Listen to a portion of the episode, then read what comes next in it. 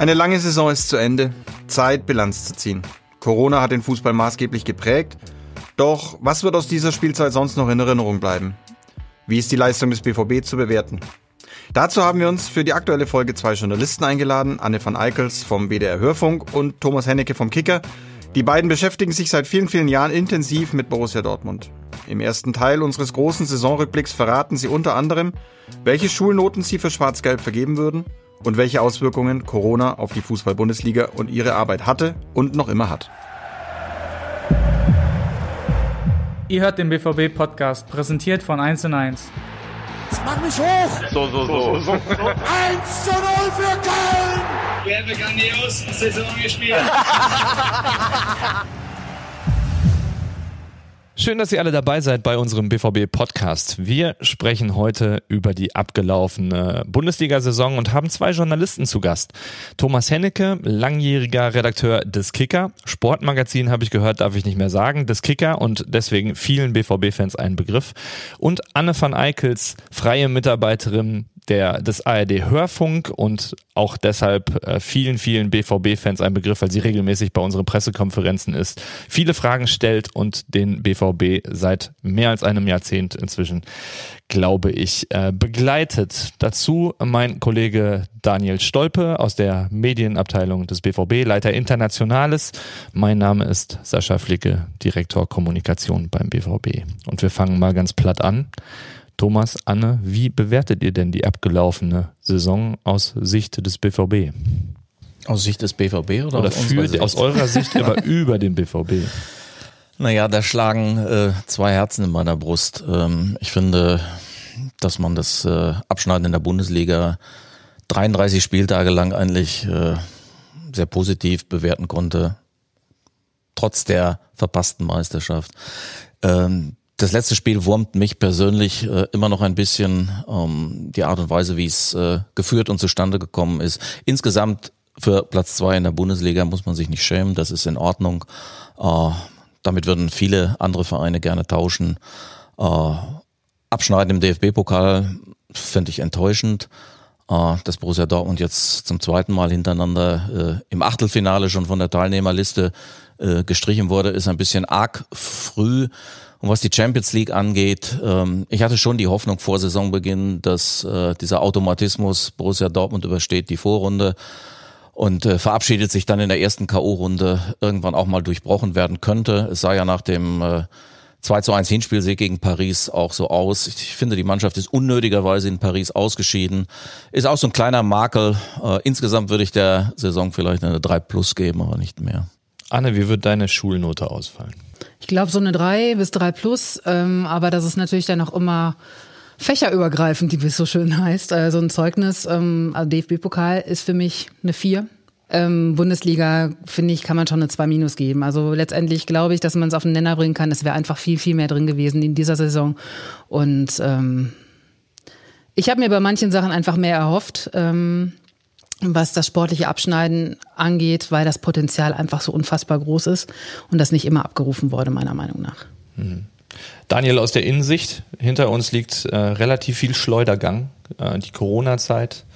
Ähm, sehr, sehr unruhig gewesen in den, in den letzten Monaten seit Ende März. Ähm, mit welchem Gefühl gehst du in die Sommerpause?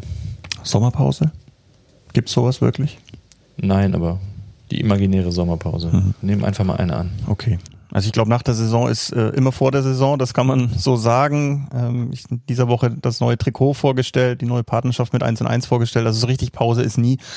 Aber ich glaube, dass es schon nach den Wochen uns allen so geht. Ich glaube, da kann man die Spiele, Trainer, die Journalisten, uns Mitarbeiter fragen, war das eine anstrengende Zeit? Ich glaube, da sagt keiner, nee, war alles ganz easy, ganz, ganz angenehm. Ich glaube, das war jetzt schon für alle sehr neu un, niemals da gewesen und deswegen niemand hatte eine Blaupause. Ich glaube, das war wirklich, wie du sagst, ein Schleudergang, wilder Ritt.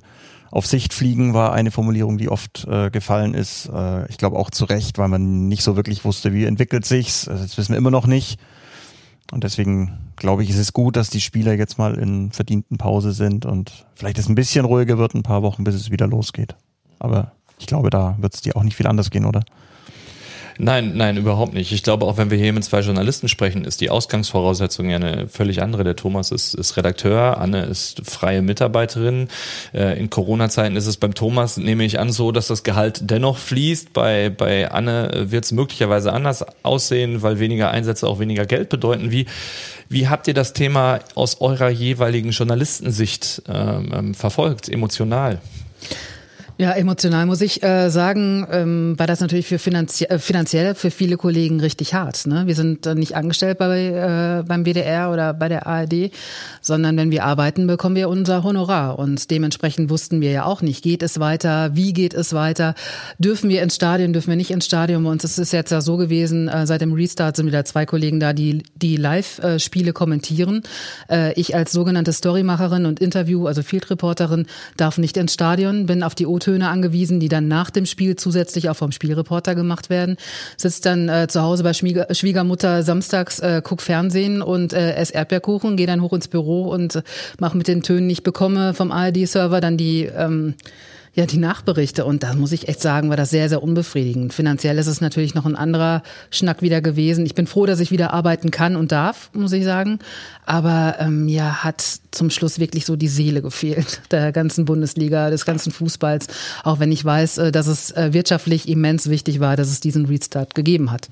Also das ist ein sehr gutes Stichwort, dass die Seele gefehlt hat. Äh, der Fußball hat in der Tat in diesen zehn Wochen oder wie viel das waren, äh, ein Stück weit seine Seele verloren. Wer wie wir äh, nicht nur beruflich ins Stadion geht, sondern auch noch viel Spaß daran hat, der, wer die Atmosphäre im Stadion aufsaugt, wer sich vielleicht auch mal ein bisschen von, von, von Emotionen äh, tragen und von der Atmosphäre äh, stimulieren lässt, äh, dem hat eine Menge gefehlt äh, bei den Spielen. Ich habe von den äh, fünf äh, Geisterheimspielen, obwohl ich das Wort eigentlich äh, überhaupt nicht mehr mag, äh, drei sehen können, auch gegen, gegen Bayern München. Und wenn ich weiß, wie mich ein, ein Spiel gegen äh, Bayern München früher auch vorab schon in, in, in, in Aufregung, in positive Stimmung versetzt hat.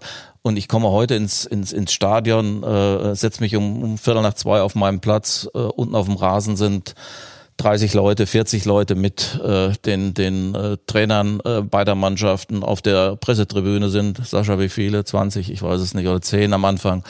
Äh, das ist schon eine sehr, sehr eigenartige Atmosphäre. Es ist zwar interessant, wenn man mal Einblicke, neue Einblicke, akustische Einblicke äh, äh, bekommt, wenn man äh, Trainerkommandos hört, wenn man hört, wie Spieler auf dem Rasen miteinander umgehen.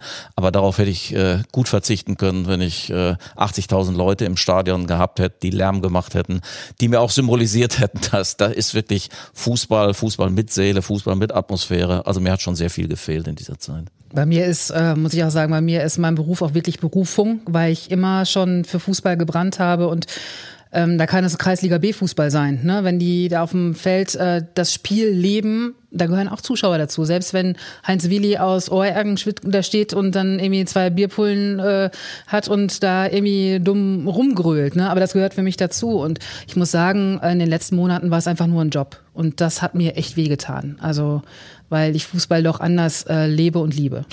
Statt 81.365 Zuschauern knapp über 300. Thomas, du arbeitest bei einem, bei einem Fachmagazin. Markus Lanz würde wahrscheinlich sagen, wenn sich so eine Veränderung ergibt, das macht ja was mit dir. was, was hat das denn mit den Spielern gemacht? Was hat es mit dem Fußball gemacht? Wenn ich jetzt nur mal auf die Anzahl der Auswärtssiege äh, schaue, die ist ja dann doch deutlich höher als in Nicht-Corona-Zeiten. Naja, vielleicht haben wir hier in Dortmund ja ein sehr lebendiges Beispiel, was das mit äh, einer Mannschaft oder mit den handelnden Personen, vielleicht auch mit einem Schiedsrichter macht. Also ich bin relativ sicher, auch wenn es eine reine Hypothese ist, dass das äh, Spiel gegen Bayern München einen anderen Verlauf hätte nehmen können. Äh, mit Zuschauern, mit Zuschauern, die die Mannschaft gepusht hätten. Vielleicht auch mit Zuschauern, die äh, dem Schiedsrichter ähm, mit etwas äh, Missfallen sehr mit etwas Missfallen sehr deutlich zum Ausdruck gebracht hätten, dass der nicht gegebene Elfmeter bei dem Handspiel äh, von Jerome Boateng äh, eine Fehlentscheidung gewesen wäre. Ich glaube, dass äh, die Zahl der, äh, die hohe Zahl, die extrem hohe Zahl von Auswärtssiegen sicher etwas damit zu tun hat, dass den Verein dieser Rückenwind von den Tribünen äh, gefehlt hat. Äh, äh, offenbar ist der Einfluss, den Zuschauer, den Fans äh, nehmen können, sehr viel höher, als man vorher gedacht hat. Meine skurrilste Szene übrigens in dieser Corona-Zeit hat sich in Wolfsburg abgespielt. Ihr müsst euch vorstellen, unser Bus fährt ins Stadion, steht da in so einer, in so einer Vorhalle unter Beton und ich höre immer jemanden schreien aus diesem Bereich. Drei, vier, fünf Minuten habe ich jemanden schreien gehört und es hat sich keiner gerührt. Das Schreien ging weiter. Irgendwann bin ich da hingegangen und sah unseren Busfahrer in der Tür in der geöffneten Tür seines Busses stehen. Sascha, Sascha, gut, dass du da bist. Keiner hilft mir. Ich so, was ist denn los? Und schaut ihn an. Er steht, wie gesagt, in der geöffneten Tür des Busses und neben ihm das Gepäckraumabteil des Busses. Kannst du mir helfen? Kannst du bitte die Gepäckraumklappe schließen? Wie gesagt, bist du bescheuert? Du stehst in deiner Bustür, drei Meter neben dir ist die Gepäckraumklappe. Kannst du bitte aus dem Bus gehen und sie selber zumachen? Dann musst du doch nicht durchs Stadion. Er durfte nicht raus. Das war Zone 1. Er hatte nur Zugang, Zugangsberechtigung für Zone 2. Das war leider nicht möglich. Er konnte seinen Bus nicht verlassen und den Boden betreten. Wie seid ihr denn eigentlich ins Schwimmen gekommen, äh, wen ihr ins Stadion lasst oder nicht? Also ich meine, Thomas hat gesagt, er war bei drei Spielen dabei. Äh, ich konnte jetzt nicht dabei sein äh, als Rechteinhaber, äh, was okay war, weil die Kollegen wirklich dann live vom Spiel berichten mussten. Aber wie schwierig schwierig war es für euch zu sagen, der kommt rein, der kommt nicht rein. Ja, in, in der Anfangssituation, wo keiner so genau wusste, wer darf denn in Zone 1 und Zone 2, war der Berufsstand äh, Medienverantwortlicher eigentlich im Innenraum nicht vorgesehen. Was ja nicht funktioniert, weil der Spieler erfährt ja dann nicht von den Interviewwünschen und er wird auch nicht von einer Drohne von Sky zur ARD gehievt.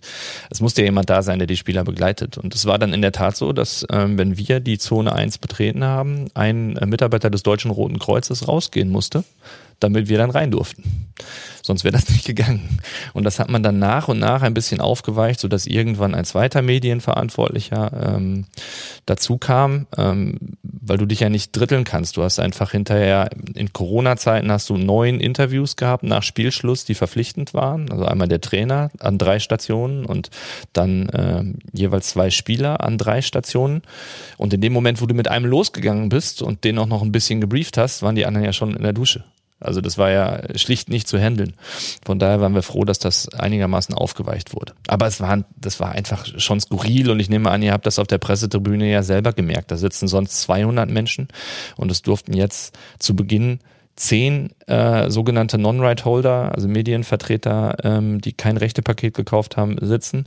Und dann ist eben die Frage, wie Frage, wie machst du das? Also das ist ja eine, eine Mängelverwaltung ohne Ende. Und du siehst dann irgendwie zu, dass du die Agenturen reinkriegst, weil die ganz Deutschland beliefern und dann natürlich deine regionalen Medien und äh, die Fachmagazine oder das Fachmagazin in dem Fall. Den Freiberufler. Den Freiberufler. Freiberufler genau. äh, Fotografen war auch ein ganz schwieriges Thema. Und ähm, wir haben zumindest für uns dann mal gesagt, pass mal auf, wenn, wenn, äh, wenn die Medienvertreter, wenn das nur zehn sein dürfen, die da berichten, dann berichten wir von unserer eigenen Veranstaltung aus dem Stadion heraus gar nicht. Also wir hatten äh, in der Tat keinen Social Media Mann, kein Kamerateam. Niemanden dabei. Wir mussten dann die DFL bitten, hinterher nochmal Fragen zu stellen und das ausspielen. Es war schon sehr komisch und ich glaube, es ist wirklich nichts, wo wir sagen, das möchten wir so beibehalten. Nee. Ich muss aber sagen, der Fußball war teilweise gar nicht schlecht. Ich habe das Gefühl, dass mehr mhm. Fußball gespielt worden ist. Ich habe das Gefühl, dass weniger Theatralik im Spiel war, dass die Schiedsrichter auch mal sich, du hast jetzt gerade den Effekt des Publikums angesprochen, Thomas, dass natürlich auch mal Druck ausgeübt werden kann. Das ist mal zum Guten, mal zum Schlechten. Aber dass die Schiedsrichter in ganz vielen Szenen auch gesagt haben, nach dem dritten Überschlag, komm Junge, steh auf und spiel weiter. Das war einfach ein ganz normaler Zweikampf. Da muss ich schon sagen, das hat mir ganz gut gefallen und das ging auch in die Richtung, dass am Ende, wenn beide Mannschaften wollten, sich die bessere Mannschaft häufig durchgesetzt hat. Würde ich für vielleicht zwei Drittel dieser Corona-Zeit unterschreiben, Daniel. Äh, diesen Eindruck hatte ich am Anfang auch, auch das bessere Miteinander auf dem Rasen, auch die nach meinem subjektiven Empfinden geringere Zahl an Fehlentscheidungen von Schiedsrichtern, die vielleicht nicht so unter Druck standen in diesen Spielen. Äh, zuletzt hat sich dieser Eindruck aber wieder verflüchtigt bei mir, weil ich äh, doch stark das Gefühl hatte, dass die Zahl an Fehlentscheidungen nicht nur was, was Spiele von Borussia Dortmund äh, betrifft, wieder deutlich gestiegen ist. Siehst du das auch so, Hanna?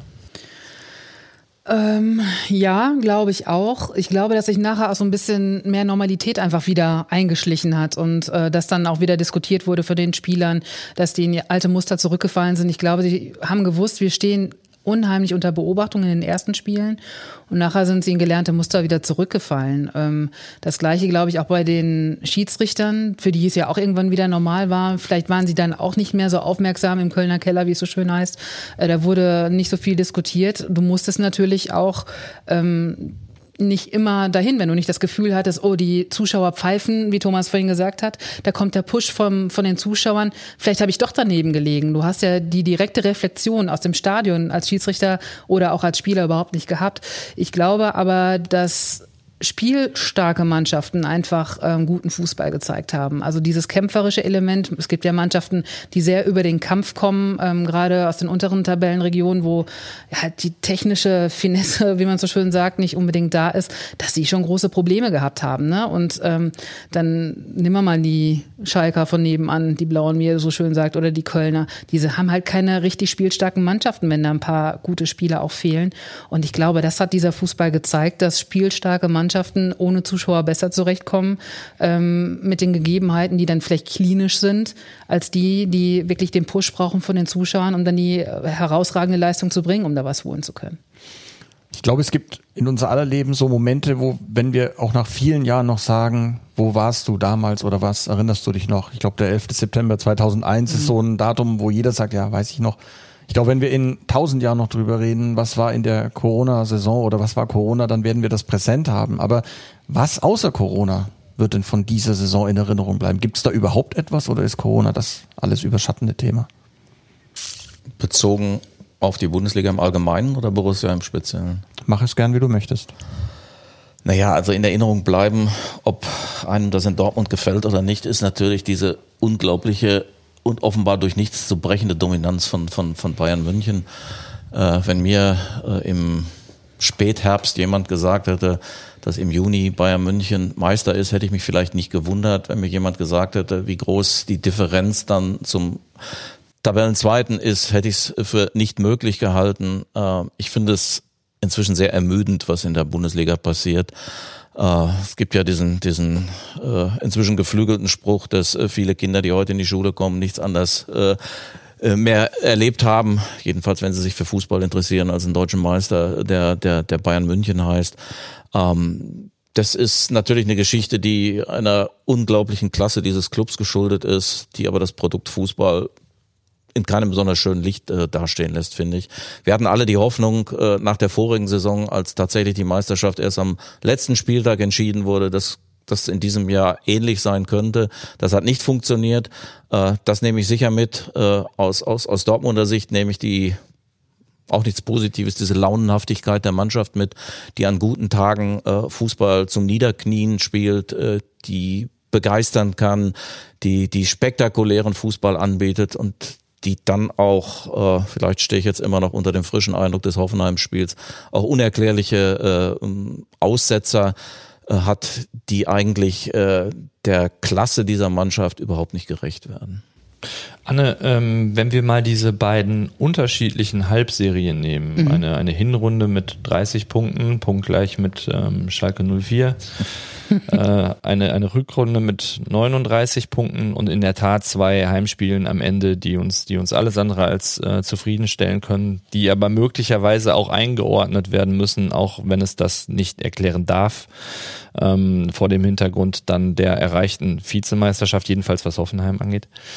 Ähm, wo siehst du Aspekte, in denen sich die Mannschaft weiterentwickelt hat und wo ist da einfach noch Bedarf?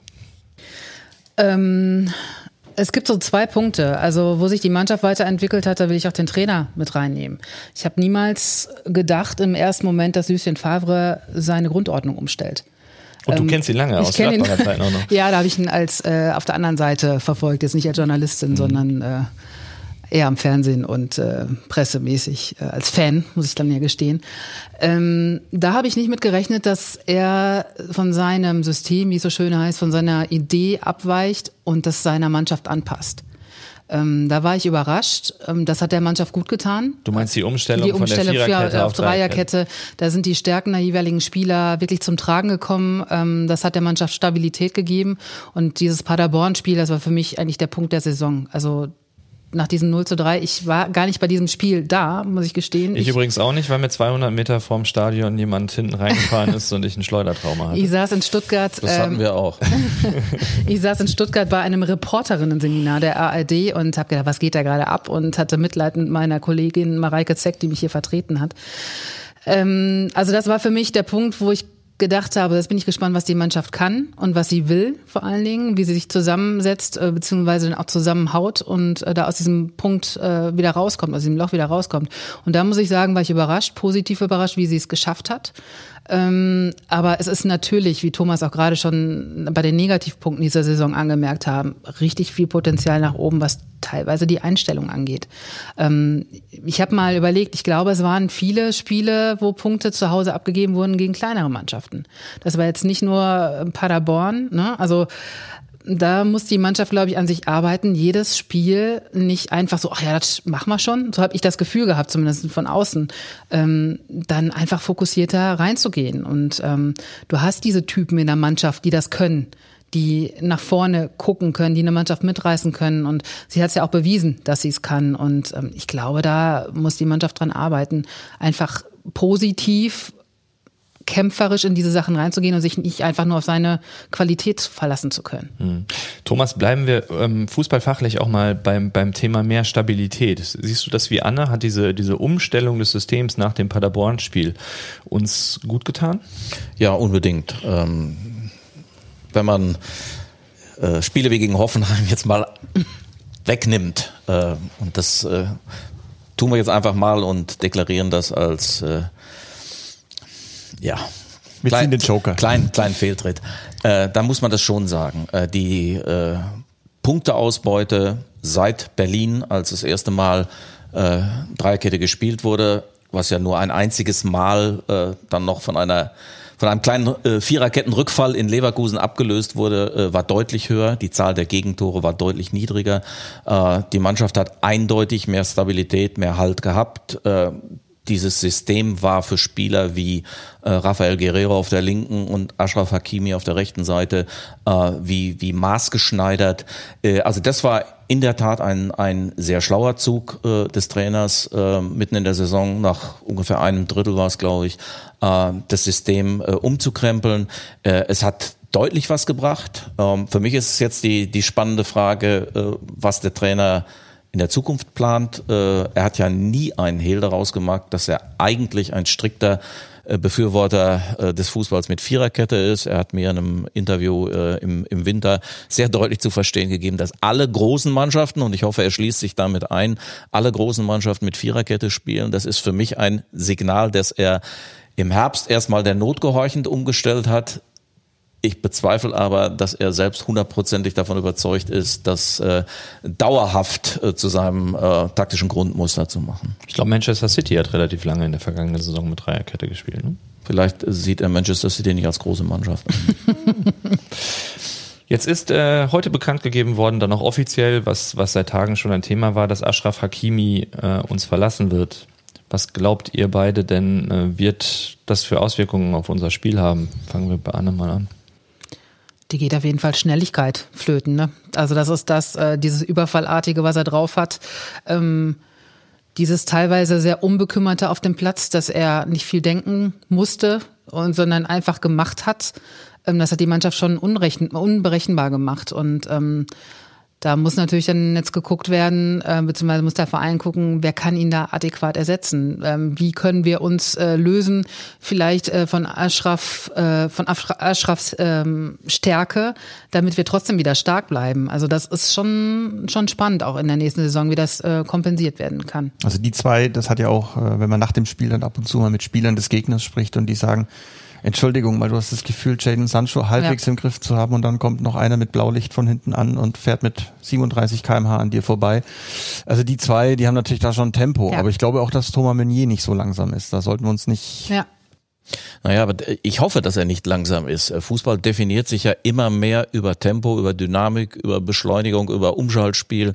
Äh, sollte er jemand sein, der dann eher gemächlich auf seiner Seite jedenfalls dann, wenn äh, er Aschraf 1 zu 1 ersetzen soll, unterwegs ist, dann hätte Dortmund ein äh, Problem, Problem, ganz ja. klar. Ich pflichte da Anne komplett bei.